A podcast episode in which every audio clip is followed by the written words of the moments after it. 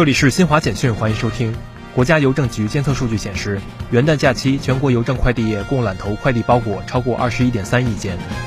财政部一月三号对外发布二零二一年度地方预决算公开度排行榜，广东、河北、湖南位居榜单前三名。这是二零一五年以来财政部第六次在全国范围内开展地方预决算公开检查。